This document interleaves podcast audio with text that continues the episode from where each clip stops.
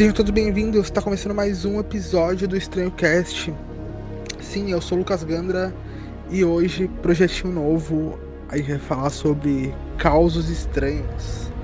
Saindo um pouco do, da proposta dos programas que já temos, é, em que falamos da, dos causos das pessoas no Café da Meia-Noite, dos causos ufológicos no Contatos Estranhos de Terceiro Grau e nos causos reais Uma Dose de Crime. Hoje um programa diferente. Hoje vamos falar sobre causos famosos, casos inexplicáveis. E pra gente estrear o programa, um caso que me intriga há um tempo, que me fez, me fez questionar algumas coisas. É, mas antes da gente ir pro caso, vamos pros recadinhos rapidinho. Eu prometo que os recadinhos vão ser rapidinhos hoje. É, só queria lembrar vocês de seguir a gente nas redes sociais, no Twitter e no Instagram. No Twitter, arroba estranhocast, no Instagram, arroba estranho.cast. É, vocês podem mandar seus causos pra gente por DM no Twitter ou por inbox no Instagram, no Instagram. É, já estamos recebendo casos e muito em breve vamos ter um contatinho de WhatsApp barra Telegram para vocês poderem mandar áudios pra gente, pra gente reproduzir no programa e comentar sobre. E se você quiser se manter anônimo, você pode mandar ele escrito ou pode mandar por áudio e pedir que a gente que a gente distorça sua voz, não tem problema nenhum. Mas acho que vai ser legal essa interação com vocês. Eu já comecei a acumular alguns recados, alguns relatos aqui. E são bem interessantes. Estava esperando formar alguns de um, de um tema específico para fazer um programa e finalmente temos o suficiente. Então a gente vai começar a programar aí uns cafés da meia-noite especial para falar dos relatos dos ouvintes. Então, você que está ouvindo, se tiver interesse, é Instagram e Twitter. Além disso, eu gostaria de lembrar vocês que esse programa ele tem um, um gasto, ele dá um trabalho e exige manutenção de equipamentos e coisas assim. Então eu gostaria de lembrá-los da nossa, do nosso sistema de financiamento coletivo recorrente no Apoia-se, a nossa campanhazinha é apoia.se barra estranhocast e lá tem apoios para todos os bolsos, é, desde os do, dos mais baratinhos até os mais caros. Qualquer um, todos que apoiarem, você vocês vão ganhar em algum momento nossas camisetas exclusivas. E lembrando que as estampas vão mudar a cada dois meses. Então é isso aí. É isso aí. Esses foram os recadinhos. E se você não consegue ajudar financeiramente, não tem problema nenhum. nenhum. A gente faz o programa inteiramente gratuito para vocês, justamente por isso. É, mas vocês podem divulgar a palavra. Então divulguem a palavra, indiquem o Estranho Cast para todo mundo e vamos seguindo aí no nosso Outubro do Horror com um episódio por dia, todos os dias até o dia 31 de outubro. Mas bora lá pro caso. E hoje, para começar esse programa, a gente vai falar sobre o Poltergeist de Rosenheim, Rosenheim, sei. Juliana Ponce lá com a, é, reclamaria comigo com a minha pronúncia. Mas é isso. Vamos lá. É, é um caso que me intriga muito. E eu vou começar aqui. Em, no final da década de 60, no, no final da década de 60, é, para ser exato, em 1967, funcionários do advogado Sigmund Adams, na cidadezinha alemã de Rosenheim, começaram a sofrer estranhas perturbações no escritório. A fotocopiadora ativava sozinha e começava a fazer inúmeras cópias. O telefone tocava é, constantemente e nunca era ninguém. As lâmpadas piscavam e as gavetas chegavam a bater e destrancar. Os fenômenos acabaram se tornando tão constante que ficou inviável trabalhar. Tornou-se quase que insuportável.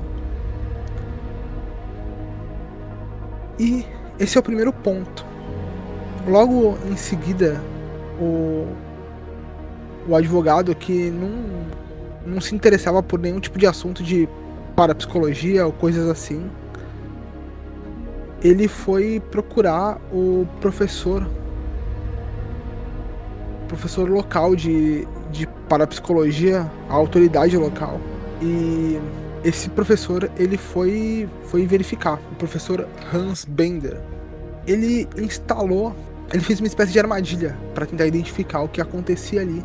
Esse professor ele acabou captando é, sinais que na conclusão dele ele dizia que era um poltergeist e que esse poltergeist ele se manifestava mais próximo da secretária e aprendiz do, do advogado, a Ana Marie Schneider.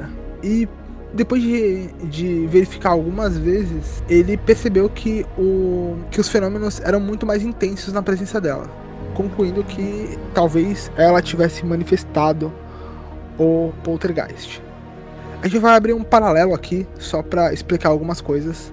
Primeiro que há um tempo a ciência estudava o fenômeno poltergeist é, como na área da parapsicologia, que era uma área da ciência, até ser descartada por não, por não funcionar no método científico. Você fazendo, abrindo um parênteses aqui, para você utilizar o método científico você precisa é, desenvolver um padrão e a resposta a esse padrão precisa ter uma constância. E os fenômenos é, parapsicológicos nunca tinham. Inclusive, o nome do fenômeno poltergeist para parapsicologia é psicocinese recorrente espontânea. E nos artigos que eu estava lendo sobre psicocinese recorrente espontânea, diz que é mais comum em jovens, em adolescentes e jovens adultos. E eu achei até estranho, porque a Ana Marie Schneider, ela já tinha 19 anos quando começou o fenômeno. Eu vou voltar um pouquinho no tempo, antes do antes do, do doutor, do advogado, chamar o professor Hans Bender para detalhar um pouco dos relatos, do, dos relatos dos funcionários, de coisas que aconteceram e o que é mais intrigante, né? Uh, esses fenômenos eles aconteciam, é, tinham as pessoas estavam juntas é, e não só com as pessoas que trabalhavam que trabalhavam no escritório. Né? Ou, outras pessoas acabaram indo e, e vendo esse fenômeno. E um desse, desses grupos foi por causa do, do, dos telefones, dos telefonemas que não paravam de, de vir. E aí a equipe de manutenção veio para verificar o que estava acontecendo e trocou toda, toda a fiação, trocou todos os telefones, dizendo que os telefones não estavam com problemas. Um jornal alemão instalou um monitoramento de, de telefones e em três meses é, gravaram mais de 600 chamadas para um número é, que informa uma certa hora. O mais bizarro de tudo isso é que os telefones estavam desplugados em um período de 15 minutos, aproximadamente 46 chamadas foram gravadas. É um número muito pouco viável. Depois disso, o, os amigos do, do advogado insistiram muito, né, para que ele fosse atrás de, de alguma autoridade, mas ele ainda se mostrava um pouco resistente e bem cético. E ele, enquanto as luzes piscavam, ele mandou trocar todas as luzes fluorescentes por por, é, por luzes novas, trocou a fiação do prédio e os fenômenos continuavam a, perturbando ele e os funcionários. Até que aí sim o professor Hans Bender foi, foi contatado e, e ele instalou as pequenas armadilhas ali para detectar. E ainda assim o, o advogado se mostrava muito cético. E aí a gente vem pro próximo ponto que chegou a incomodar muito. A, a polícia criminal é, a polícia criminal ela deixou o, o escritório com Herr Adam e abriu um inquérito de fraude, é, mas nenhuma fraude foi, foi constatada. Ele não conseguiu provar nada, ele foi lá investigar porque estava repercutindo muito na cidade. O, todos viam quadros rodando nas paredes, os tubos de luz luminescentes foram substituídos por luzes fluorescentes e ainda assim piscavam. E o mais estranho, um, um arquivo pesando quase 200 quilos, ele levantou e se afastou quase 30 centímetros da parede, com mais de uma testemunha no, no ambiente. O Herr Adam, da polícia criminal, ele não conseguiu constatar e fechou o inquérito, voltando para sua suas funções e ainda assim ficando muito intrigado com o que acontecia. Mas o, o professor continuou investigando mais um tempo. Obviamente, né, a Ana Marie foi levada para para fazer testes de psicologia e, e, e, identificar se ela tinha alguma intenção é, maldosa de manter esses fenômenos.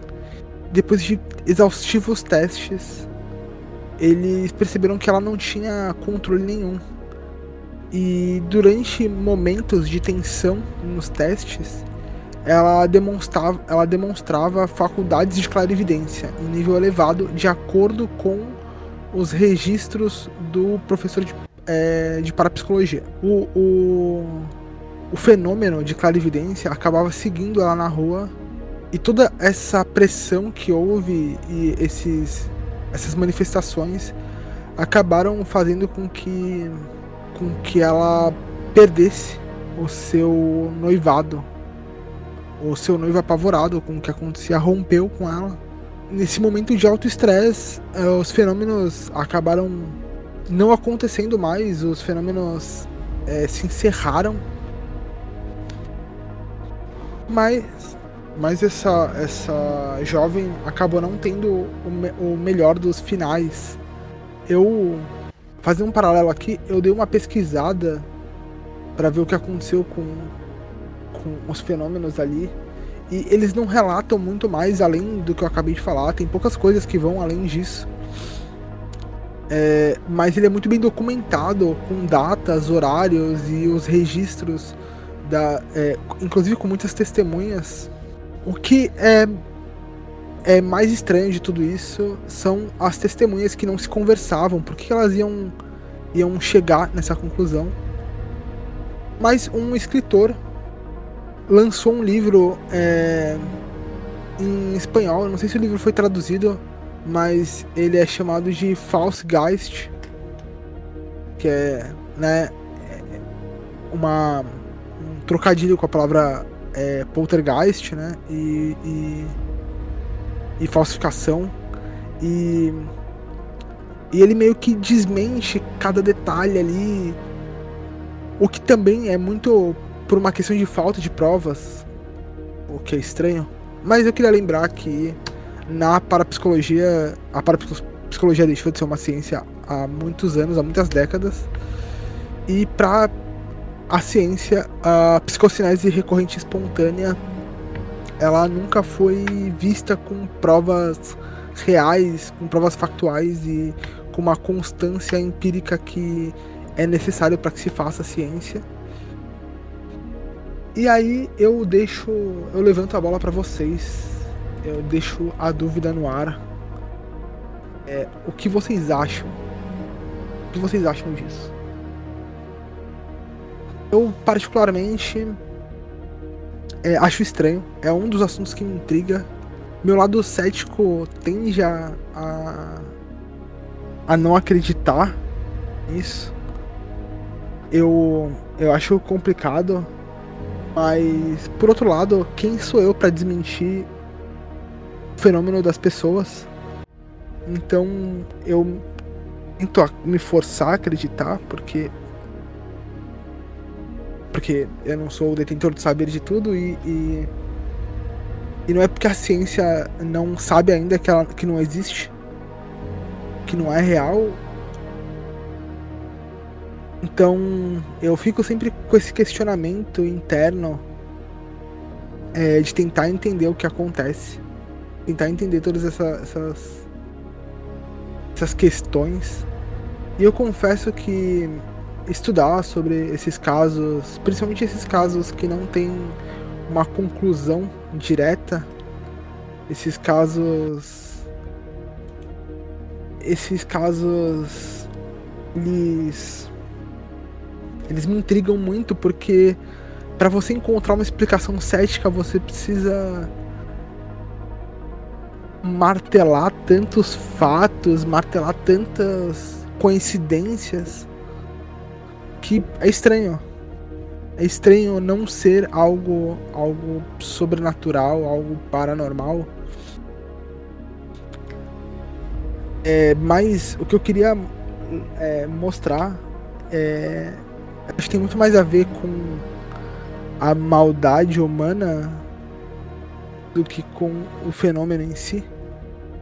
Que a Ana Marie estava passando por tudo isso e ela perdeu o noivado, ela foi demitida do lugar para que o lugar pudesse ter paz. E os fenômenos é, não tem relatos deles continuarem acontecendo com a Ana Marie fora de, do ambiente. É, então foi um, uma grande exposição a, a, a menina e, e, É que estranho, isso enfim. O escritório de advocacia ele só conseguiu voltar a operar depois que a, a Ana Marie foi, foi despedida. E o pessoal meio que largou ela, sabe? Tipo, ah, a gente não tem como resolver e agora o problema é teu.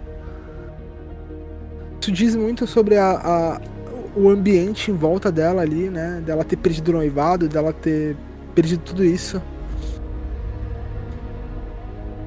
Mas é isso, é isso. A gente. O episódio foi mais curtinho hoje. Esse foi só um dos, dos relatos, foi só uma palhinha aí dos, dos causos estranhos que a gente vai abordar hoje. Abordar hoje, a gente vai abordar durante essa série aqui. Eu quero chamar convidados também para bater um papo sobre os causos. Mas eu queria começar com esse porque é um dos que é, abordam, abordam tantos assuntos em paralelo como é, é, desde aquela época as pessoas é, abandonando, não tendo nenhuma, nenhuma lei trabalhista para garantir os direitos dessa, dessa menina. É, a própria polícia largou ela ali, né, criminal, achando, foi investigar ela achando que ela tá fazendo de maldade isso. Ela passou por testes é, psicológicos, por, por experimentos é, por setores de parapsicologia para algo que ela não controlava e que a gente não sabe se é, é real ou não. Mas partindo do princípio que, que seja real de fato, por que, que nada se posicionou, ninguém se posicionou ali, as autoridades, a, o, o, sabe? É, são, são vários, vários aspectos da questão. E o mais intrigante para mim são todos esses fenômenos juntos. É, telefones tocando, luzes piscando, as pessoas indo registrar e registrando de fato, né? Porque a gente tem vários relatos de quando a gente se prepara para registrar algo, o fenômeno para de acontecer. Mas no poltergeist de Rosenheim, é, no caso do poltergeist de Anna Marie, Anne Marie. Não, né? Ele, eles continuaram captando os fenômenos mesmo sem, mesmo registrando ali, mesmo colocando equipamentos para registrar. Então eu acho interessante porque é um caso é, muito bem documentado, com muitas testemunhas, com autoridades que não se conversavam ali, inclusive com autoridades que, que seria interessante desprovar o caso como uma polícia criminal, que saberia que geraria um, um alvoroço na cidade. E... Mas eu vou.